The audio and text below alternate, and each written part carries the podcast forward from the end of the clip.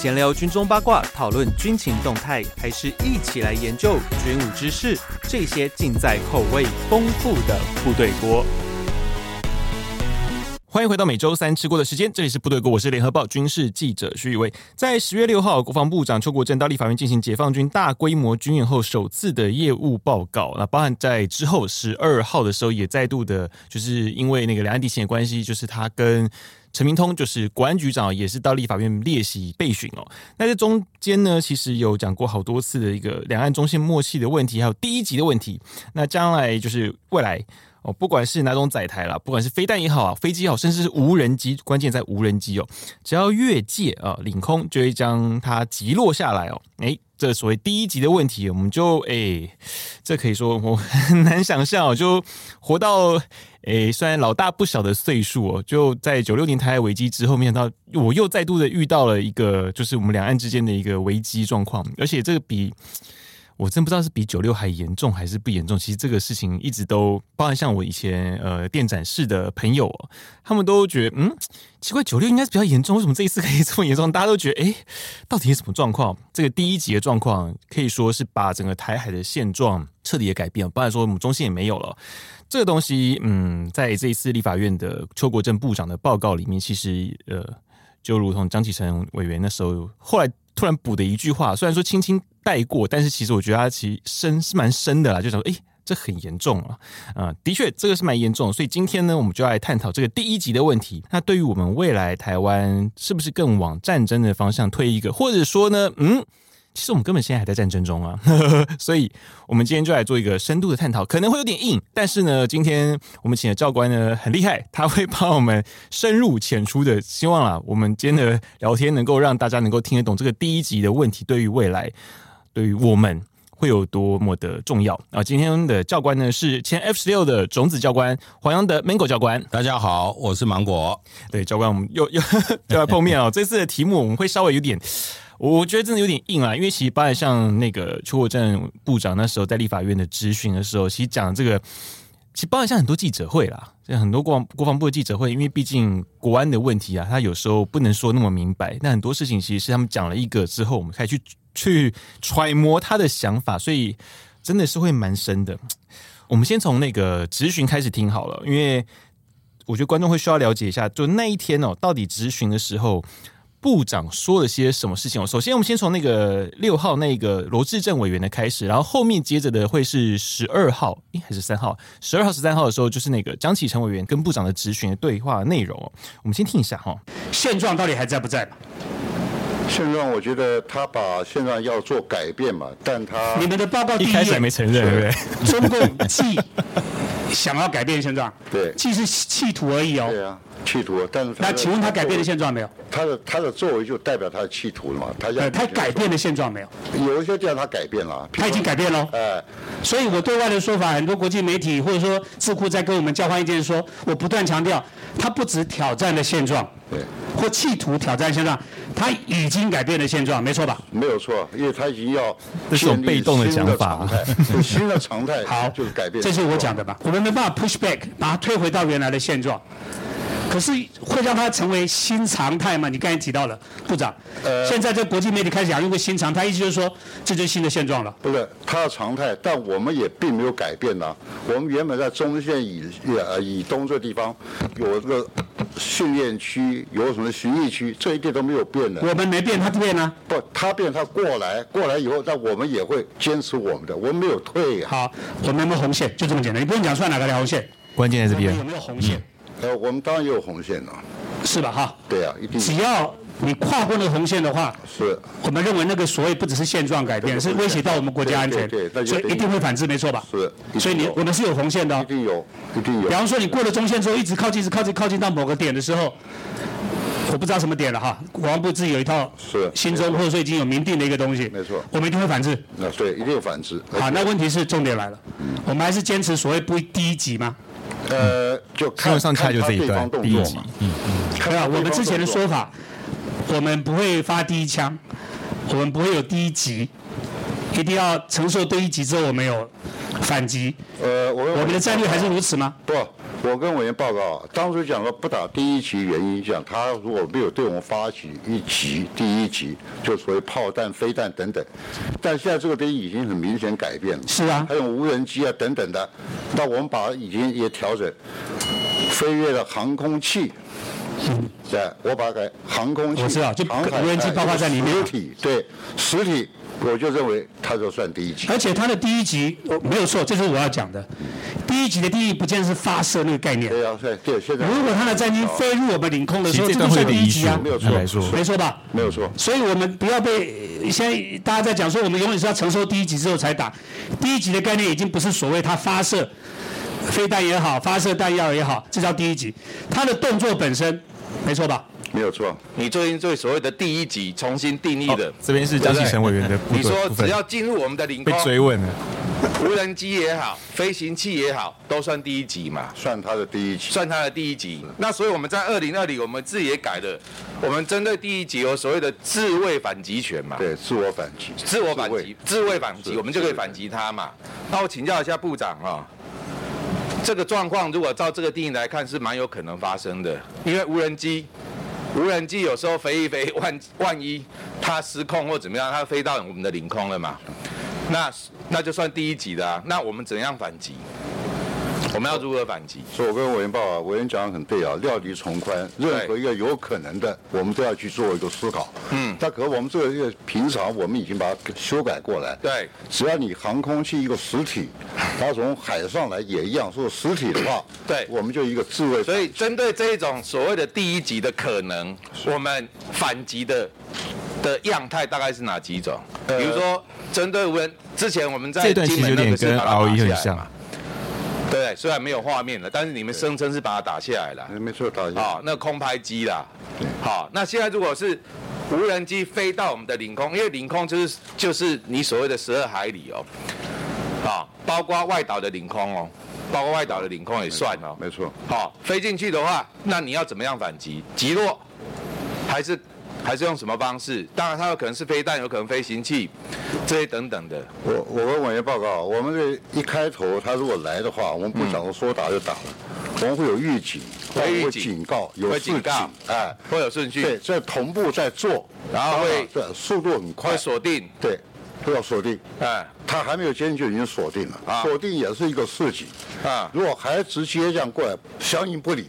那我们这就是一个你你就是要确定他是刻意的就对了。呃，当然要确定，但能够确定，但他已经要侵或者对你有危险的时候，对，侵入我们领空，你就启动，你就启动反击嘛。没没错，因为他侵入我们领空就。其实江委员讲这个 intention，其实 ROE 里面重要的一个东西。那如果他继续第二集呢？或者是说我们如何来反制？就是说预防吓阻他的第二集。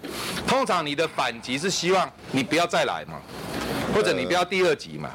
我我我跟委员吧，我不这样认为啊。既然有了第一集以后，我们后面就可能就要接招了。所以我们要所以第一集第一集一来，我们一反击之后，大概就开始了，就开战了。对，就是所以这个是事态严重严重的事情，是很严重。所以我们现在一再强调要慎战，谨慎的慎。嗯，要要顺战，所以我们为什么前一阵子一直在压抑，不要轻易开枪，不要轻易啊这样啊，嗯，就有原因的。你的谨慎，我认为是是应该没有错了哈。但是我们怎么样接招，如何能够反制，甚至在反制的过程，吓阻他的第二集，这也是蛮重要的啦。也就是说，你要付出庞大的代价。我们不希望看到战事延烧嘛。可是如你所讲了，一旦开战，战争爆发。你就很难控制的啦，没有错，乌克兰就是这样子的，是，嘿，就是大概他们这个两段重要的咨询哦，大概就是如此哦。其实这里面，我必须说，这资讯量有一点庞大啦。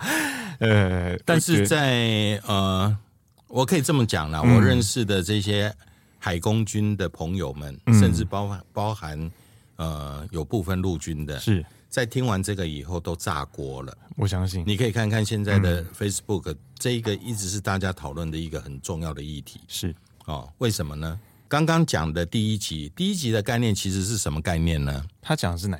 关于怎么样？好，我不管他是认同是那边的第一集，还是这边的第一集。嗯，为什么要把第一集的权限去限缩到国防部部长手上？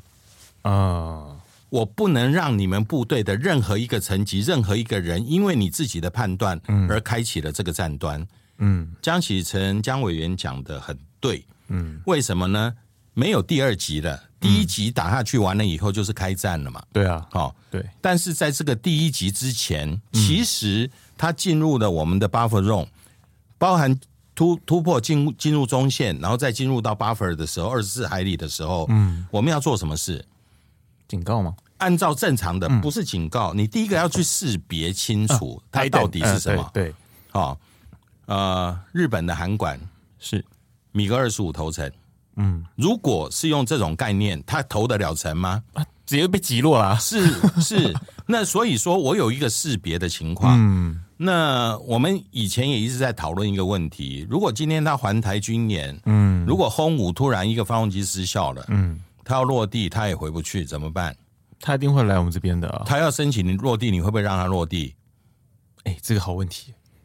为什么美军的 F 十八可以落，我不能落？我们把美国人当自己人哦，不不，人道的人道的人道人道的这个这个立场本来就是，我只要有适合的机场，我我就跟你讲啊，是，你就应该要让我落啊。哎，其实以前战争的时候也很多这种情况，就是下来我还是可以下来，但我就被俘虏了嘛。对，嗯，那你就不要有敌对的情况嘛。所以我们讲说，以前投诚的时候，请你把你的弹仓打开，嗯，里面没有，是对不对？起落架放下。落地灯开启，摇摆机翼。嗯，如果一个飞机是这样摇摆，呃，那你还要把它击落吗？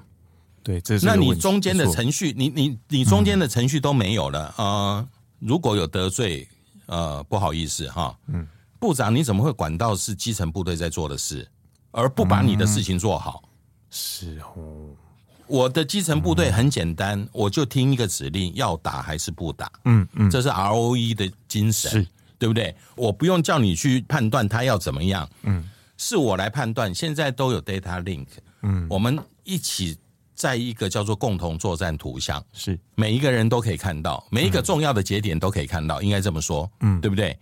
那你觉得说这个已经有一个倾向了，那我就应该先前下令啊，是啊、哦，所以我我我觉得那个第一集的第一集的概念哦，讨论了这么久，大家越听越模糊，没错，哈、哦。那第二个就是后来有有一位连山的长官，他讲了说，我们现在已经授权让基层部队来决定了。嗯，那连山机制可以裁掉了吧？是不是？嗯，因为本来就是大家要提供这个讯息给能够决定的人来决定。没错。哦，那那那这个呃，我想讲一个比较情绪上的，这这个大家在听了，有当过兵的。嗯，尤其海空军的，有有有在执行过任务的，都会觉得这个东西真的是真的是很不可思议。嗯，呃，九六年飞弹危机的时候，是。因为我我我也我也在里面，我在部队嘛，啊、嗯，战备规定规定的很清楚，嗯，要不要打当时的作战司令空军作战司令部是。来决定，对不对？你会听到 weapon hard，嗯，就是叫你打啦、啊，嗯嗯，那我就是按照。正常我们训练就是，哦，我我 radar contact，然后 offset，嗯，对不对？我我把武器都准备好了，然后我我拉进来对到他锁定了，嗯，接下来你要不要叫我打？嗯，你不叫我打，我就脱离喽，嗯，对不对？那他们会不会做同样的事？会会，所以才会有呃，你在跟我协调的时候说，我们要不要讲讲他们来来回回来来回回的问题？嗯，哦，那那这个问题现在比以前的确严重很多，是真的。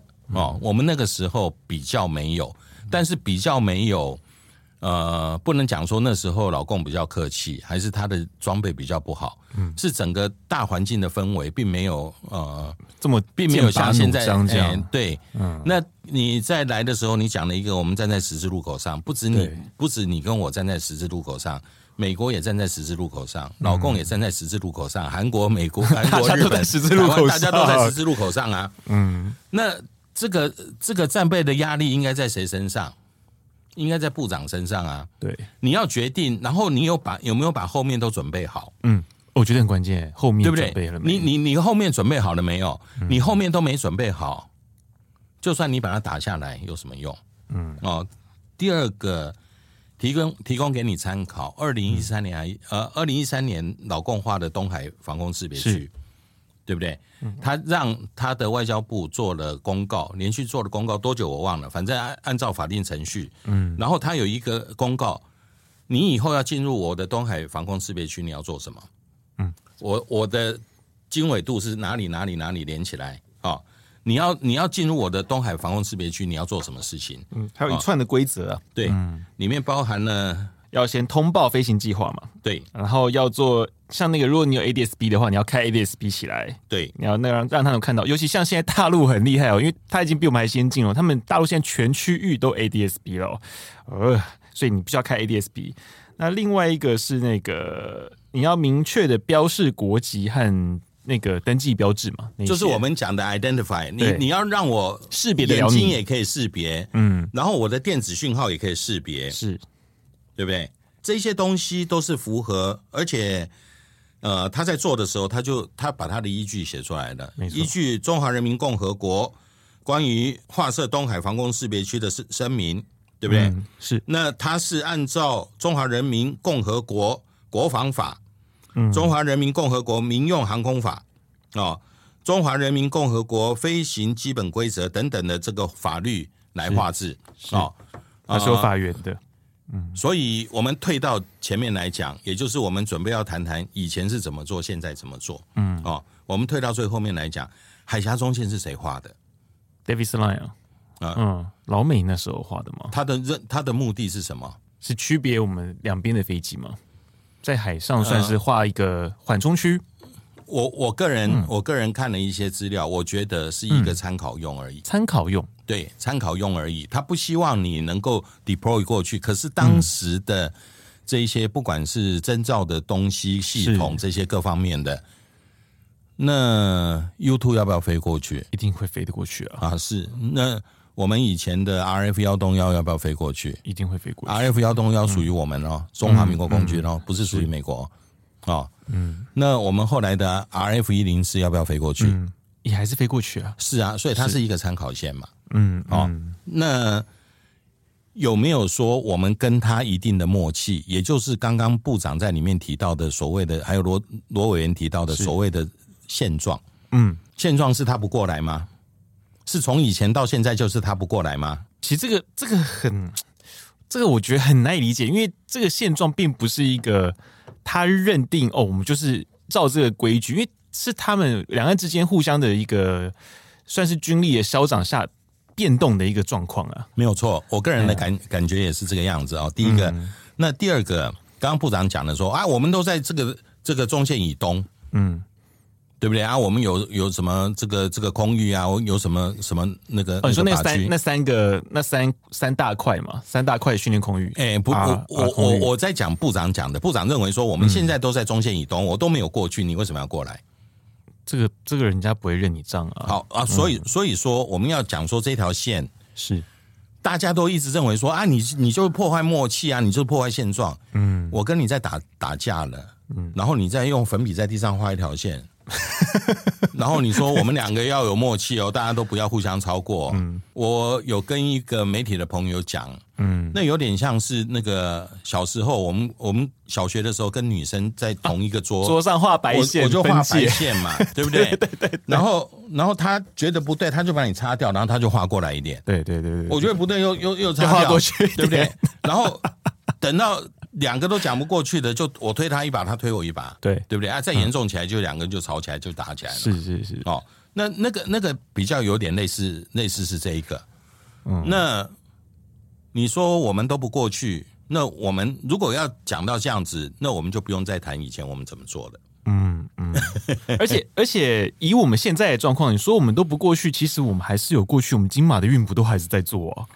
诶、欸啊，所以所以说 我们还是有过去啊。所以说我们要谈论这个问题的时候，我们先把几个定义定出来。嗯、是第一个 ADIZ，什么是 ADIZ？嗯，我们的防空识别区。我在能力所及的地方，我画一块对区域，对对不对？对。呃，首要条件必须是我的空管区。嗯，你说是 FIR 吗？对，嗯，好。那这个等一下我们再来讲，实际跟现实有什么不一样？哦，第一个，第二个。我是因为怕有不明机进来，是，他是为了安全的理由，还有我空防的理由。空防的理由是什么？就是刚刚部长一直没有提到的一个叫做识别，嗯，它叫做防空识别区。对，其实重点在那个识别两个字，air defense，嗯，呃，这个这个 identification zone。对，好，我们为什么底下切了一块？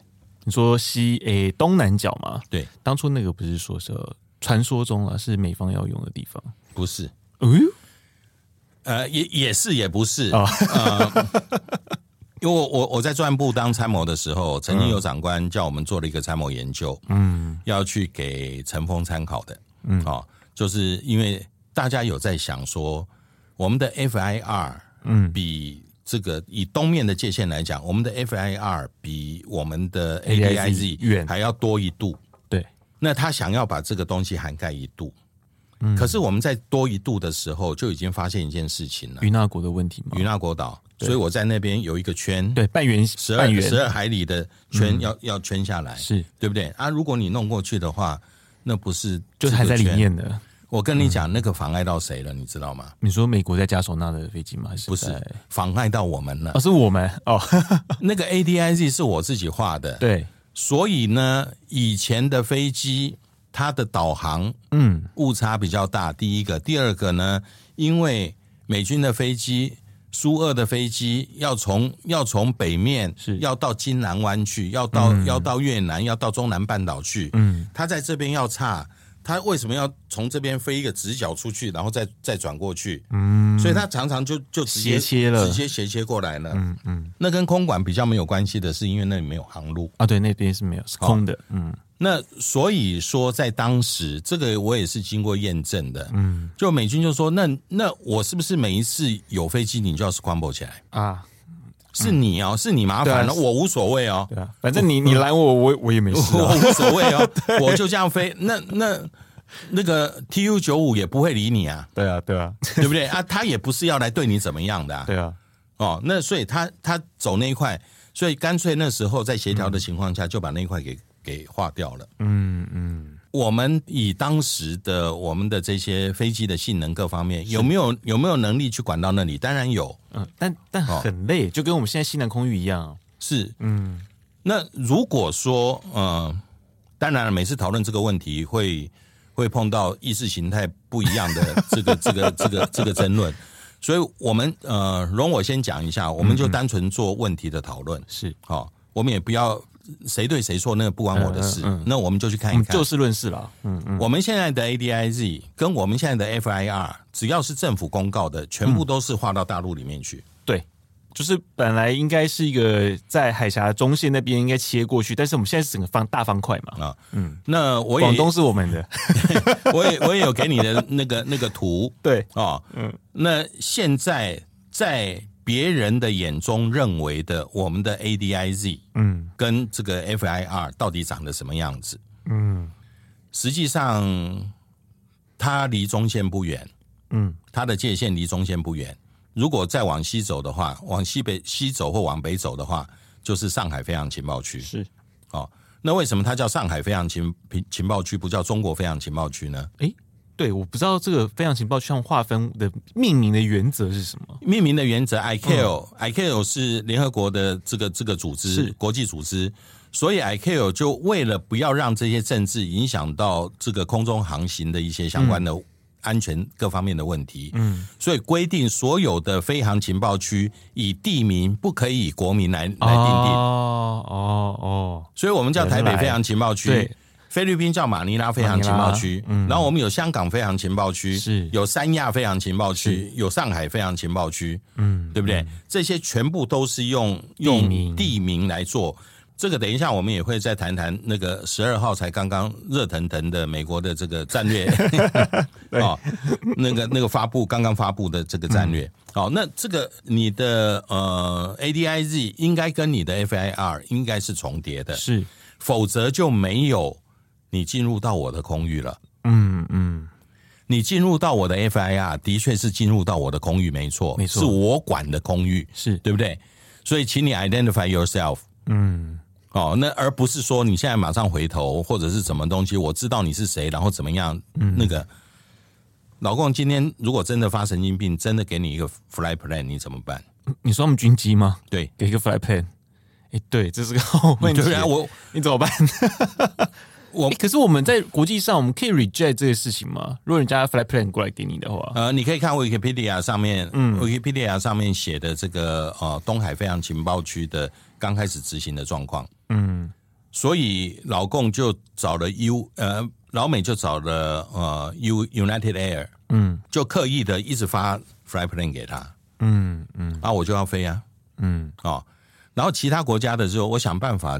如果我不是要到你那边去，我想办法绕开就好了。啊，是。对不对？你已经告诉我这边是一个 hot zone，嗯，然后以我在我在民航公司上班的这个经验，嗯，我们要去做风险管控嘛，是。最好的风险管控是什么？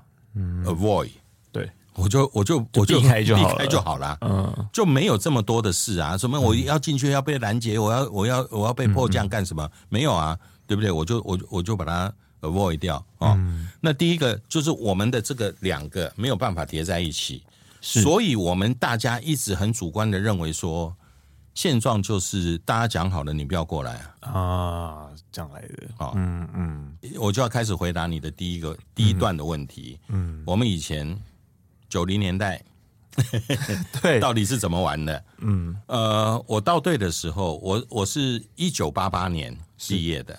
哦，那我到队的时候，的确在前面这一段时间里面，一直到呃九六年之前，嗯。哦，那空军主要的几个几个重大的任务，第一个以前以前叫做台金班机嘛，嗯，是，那它不是军包机，嗯，以前客机的客机，你说七二七那个时候，呃，幺幺九。幺幺哦幺幺九，你有听过说那个有一个载运了这个金门高粱，然后起飞了以后发动机失效，然后一一飞机的这个高粱酒跟人全部都都下去了，在廖楼湾里面。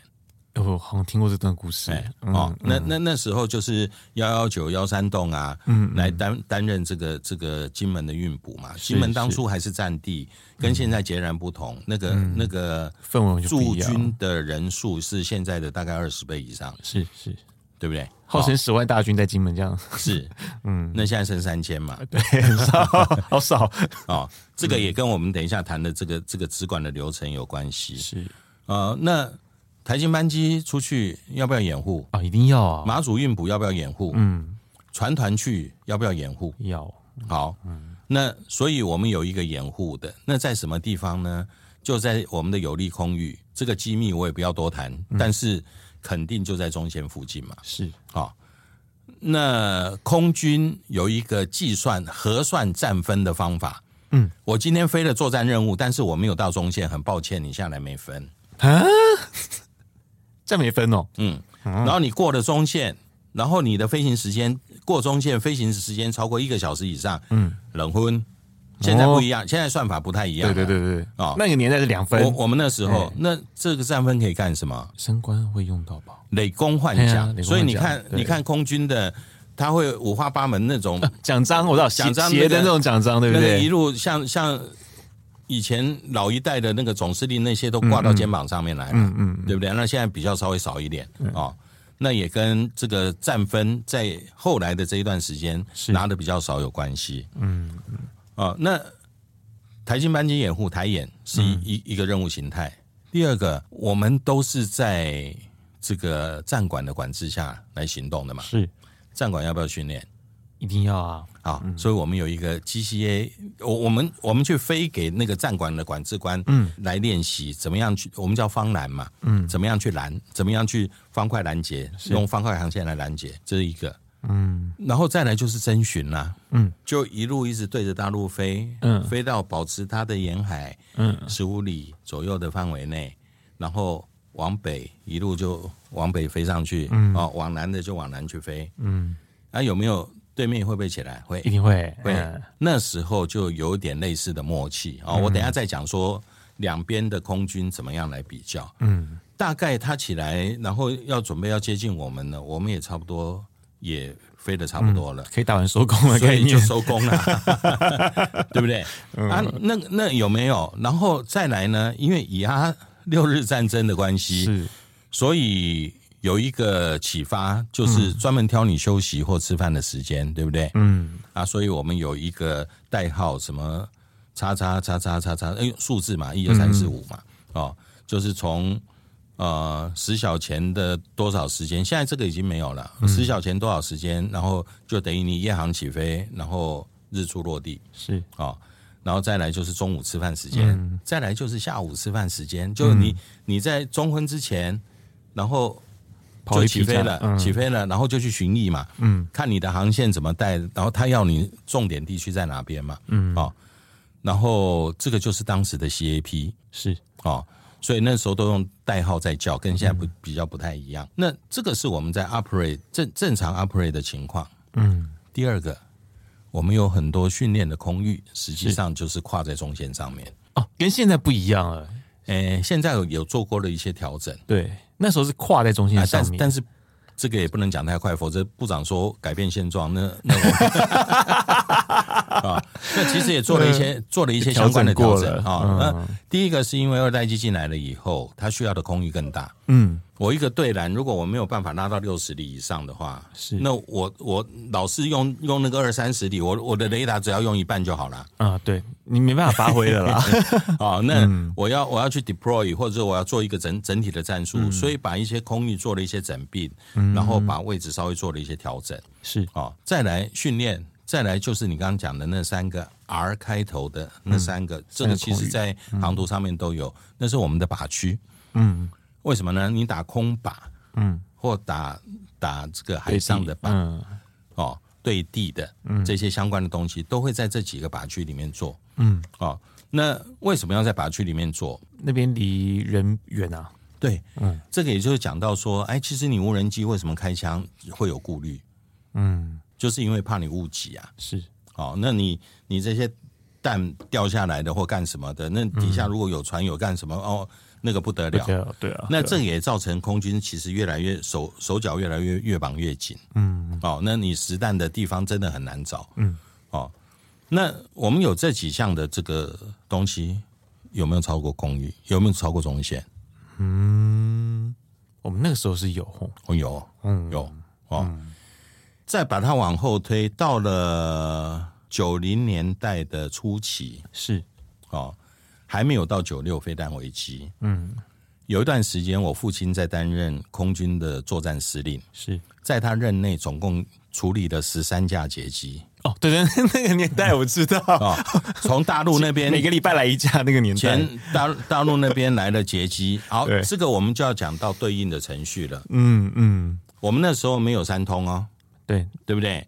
那有一架飞机过来怎么办？一定要先做识别啊。我就 scramble 起来，我我难过啊，嗯，我难过、啊，对不对？我们就 scramble 起来，然后就回报，它是什么机型，嗯，对不对？聪明一点的机长会用嘎坡道来叫，嗯，对不对？啊，我现在我就要我就要落落这个中正机场啊，是是，哦，CKS 啊，那那那怎么办呢？对不对？哦，第一件事情是 identify 嘛，嗯，是，然后，然后第二件事情就是。Find out the intention，嗯，对不对？他到底是要来干什么的？没错，没错，对不对？就我刚刚讲的，如果说轰五一个发动机熄火了，嗯，然后他也没地方去了，他他要就近机场落地啊，那怎么办？嗯、他 Mayday Mayday，你要不要救他？嗯、真的是对不对？如果是这么敌对的话，嗯，当初在二零零二年的 EP 三被、嗯、被撞到的 EP 三海南岛那一次，他落海南岛，哎，对啊，对，对不对？那当然，呃。中共也借这个机会得到了很多电站上面的启发，没错。哦，那那这个这个这个是后话。所以，我们不管你第几集还是要干什么，他一定是经过识别。是我我相信海军也在做同样的事，陆军也应该做同样的事。嗯，你要识别它是什么嘛？嗯，所以呃，基层的飞行员、线上的飞行员应该这么讲，还有海军的这些官兵都要做很清楚的基建识别。是。这个是情报的，隔一段时间就会来考试，隔一隔一段时间就会来考试。而且你进去你刚学战换训的时候，你就已经开始要去学这些东西。在海军也是啊，船舰识别很重要，是基本科目。我我们叫做基建识别。因为我从从上面看，他问你说：“哎，这这是什么？这是什么船？”嗯，然后航速多少？航向多少？对不对？啊，我们有一个，这应该不是机密啦，就是你你去看那个船尾的那个浪花啊，是他健身的几倍。用这样来推、推的，嗯，用这样来推嘛，哦，那它是快还是中还是慢？嗯、你你这样子可以看得出来，否则你都就就是一条船，你我怎么知道它飞多少？我不能跟它编队 啊。那那那那这些都是你要接战。我们讲说，为什么叫 ROE Rule of Engagement？因为你要去 engage 嘛，对对不对？那你要 engage，它有一定的程序。好，嗯，那我们讲说以前是这样做，嗯，那时局往后推，推到大概九六年左右，就两国论那时候九六年。左右的时间，嗯、其实，在以前来讲，米格机出海就已经是不得了的事了。以前的时候，米格机出海就很不得了。对，嗯、那因为他们在早期，大概大概五六零年代的时候，嗯、就是呃，民国五六零年代的时候，因为有很多的头层啊，那个时候，对对，对哦，所以他们的飞机上面装了装了一个东西叫十三号装置。嗯，那这个装置呢，是一个遥控装置，呃。他叫你叫不回来的时候，他只要按下去的话，不会爆掉。他把你断电断油，嗯，所以你你没有办法。嗯，有一架米格十九是落在金门商业机场。嗯嗯，那个是因为它已经 飞出来了，来不及，所以他看了就拉了，就就就要落了。是，否则你超过一定的时间，他那个就预警了嘛。嗯，哦，那这个是在那个时代，为什么呢？并不是所有的飞机都。都是全程接受空管的，嗯，跟现在不一样的。啊，所以那时候从那时候开始，其实你说两岸这些这个兵力的消长啊，这些除了你换装新的飞机以外，老共也过过一些很悲惨的时间，一直到到天安门事件之后，嗯，飞机只能用用这个米格二十一在那边魔改。对不对？一下子机机倒摆两边，一下再把它拉长变成双发动机，嗯，对不对？然后又把它增加航程。那为什么要要增加航程呢？因为在惩越战争的时候，他们的海战，嗯，很很惨烈。我忘了那个是什么岛，对不对？就他们发现说，我我强五，我的歼六、歼七，我都没有办法，因为航程限制的关系，是我都没有办法有效支援。虽然后面打赢了。嗯，所以就更定定了他们要发展这个飞豹战机也好，或者是什么这些这个比较距离比较远的攻击机。然后第二个就一直在想说要做空中加油机。嗯，那个年代就开始在想了。对，所以说这个是呃，所以我我我在讲，我们很多的东西现在看起来没有铺陈。嗯，你要你要你要做这个可不可以做？可以做啊。嗯，那我请教一下，你前面的铺陈在哪里？嗯。这个东西就牵扯到说，呃，我们在执行这些相关的任务，基层部队到底要做什么事？是我们刚刚讲的 engage，engage，嗯，对不对？好，分享一个，这个有拍成电影，嗯，俄罗斯在支援叙利亚，嗯，因为他在南面跟土耳其交界的地方，常常有库德族民兵在那边转，嗯，哦，那土耳其也支援叙利亚的反抗部队，嗯，哦。明的暗的也在那边做，可是俄罗斯就跟现在一样，苏凯二十四，反正有事没事就钻进去。是，那你第一件事，人家土耳其的政府请了总统出来，开了国际记者会，嗯，告诉你说他一直在入侵我的领空，嗯，下次他再入侵我的领空，我就把他击落。嗯，和第一个铺陈。是，你现在讲完了没有用。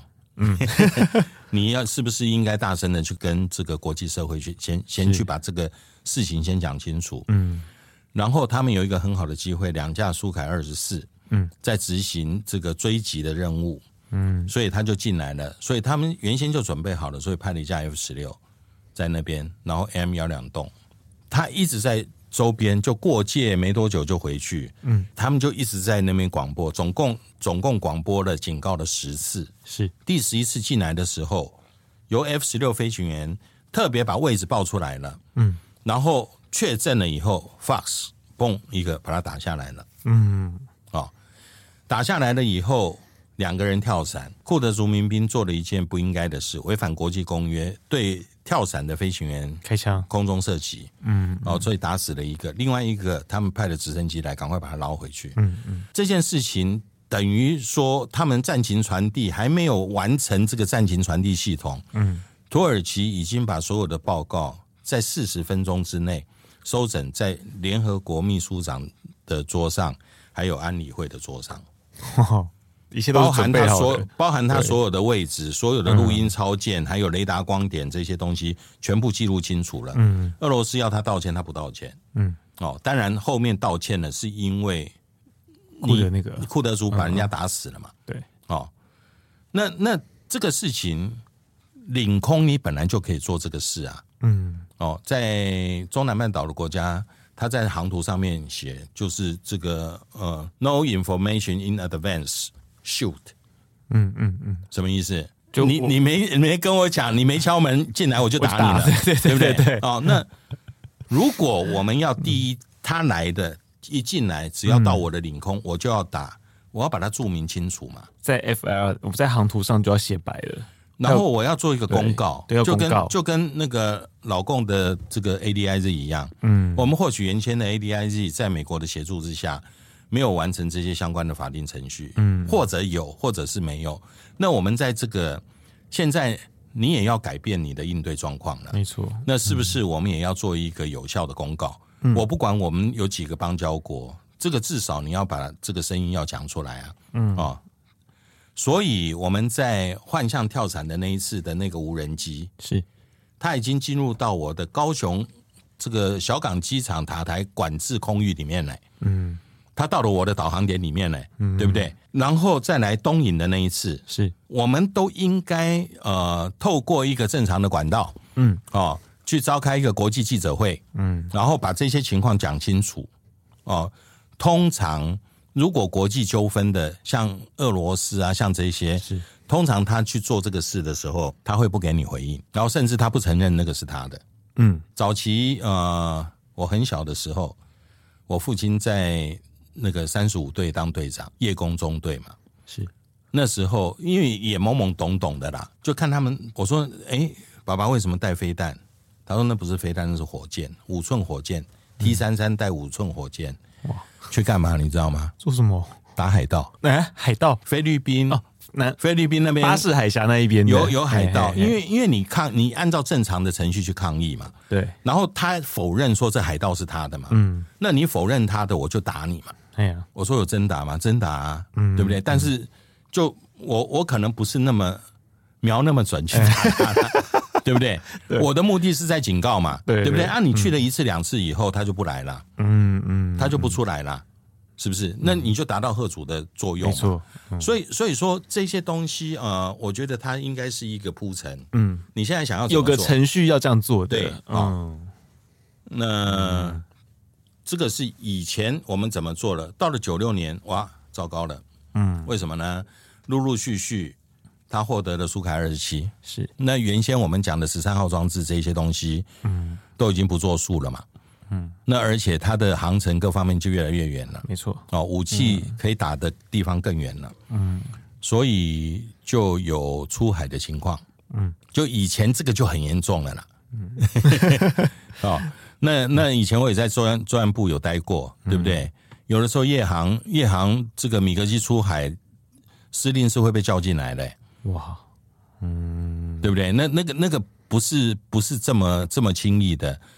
那那司令进来，作战司令进来，作战司令来决定。为什么作战司令可以决定？为什么？所有包含海军是空军所有的防空火力都在他的手上，嗯、指挥权都在他的手上。海空军都在他手上，海空军的指挥权，这这些他都可以运用。嗯，哦。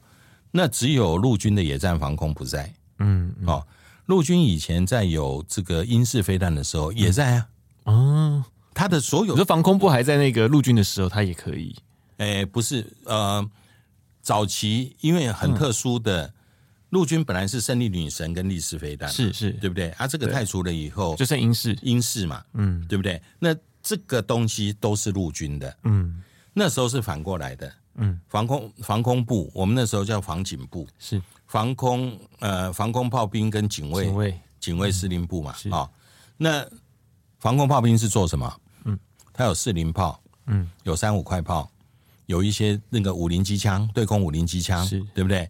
有一些短程飞弹，嗯，那时候是那时候的防警部是这样，嗯，对不对？那你这些区，你这些区域的野战防空的不属于。完全管制的这个这个情况，可是他可不可以可不可以知会你？可以啊，嗯，可不可以要要你？因为都有联络官在嘛，是是哦。然后这些指挥权都在手上，在空机的指挥权在他手上，嗯。所以谁可以告诉那个第一线的人说打，就他了？那你就握有这一个第一，第一不管他叫第一级还是还是接战权嘛，嗯，你就握有这一个东西，嗯。然后第二个。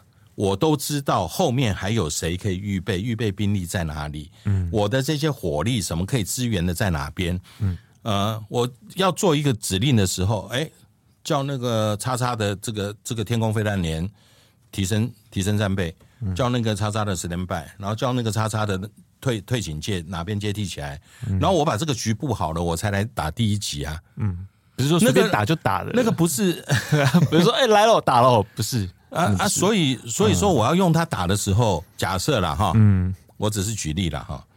我现在两架 F 十六来，然后我决定要用它，决定要打了，嗯，这时候马上嘉义就再完成四个地补，是对不对？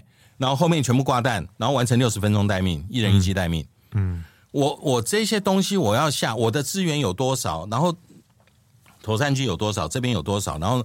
还有哪个地方有有五分钟、六分钟警戒的，全部都全部都在他手上，到时候很很清楚。嗯，那个不是说我就把这个这个尚方宝剑就交给你了。嗯，你去唱卡拉 OK 怎么办？你去喝红酒怎么办？是是不是？好，那空军的作战司令，现在的作战指挥官，嗯，从自古以前到现在都一样，他离开营区要报备。嗯，理论上是不可以的。对。除非有有一些长官让他去开会，还是去去干什么，否则大部分的话，你如 routine 的会就是请副指挥官去。我爸爸在干作战司令的时候，我在美国嘛，嗯，我妹妹也在美国，那我弟弟在我弟弟在高雄当兵，嗯，那怎么办呢？就我妈妈，我妈妈进去啊，嗯，哦，那他有一个小餐厅，是，然后有一个有一个小官邸，嗯，就就就这样子，嗯。那你难得你要你要回家要干什么？就是衣服什么东西拿一拿，我我妈把它带回去啊，是带回我妈可以走嘛，对，对不对？夫人可以走嘛，对对对啊。所以说呃，这个第一级的权柄，这个第一级的权利，嗯、你除了权利，还有很多的义务要做。没错，没错。你在立法院开会，你在哪边？你说我可以授权授权给总长，或者授权给值班的副总长，可不可以？当然可以啊，嗯、当然可以啊。那被授权的人，你就要赶快去搞清楚所有的状况，嗯，而不是说你在那边就哎，那那基层部队来做啊，哦，嗯、我觉得大家要把这个这个流程搞清楚，我们再来谈那个第一集到底是他打打来的，是还是我打他的？其实这时候再谈这个就不重要了。好的，各位听众，因为这一次我们节目录的比较长，所以我们分成上下两半来播出。那在这一集，我们主要讲的呢是关于第一集的部分哦，也就是在十月初和十月中立法院质询的这一段的部分。那在下一集呢，我们主要将要探讨所谓 ROE，也就是交战规则以及所谓 Command Chain 指挥链这个部分，我们会做一个深入的探讨。部队锅呢，欢迎您的收听啊！如果你喜欢我们节目的话呢，也恳请您分享、订阅，并且。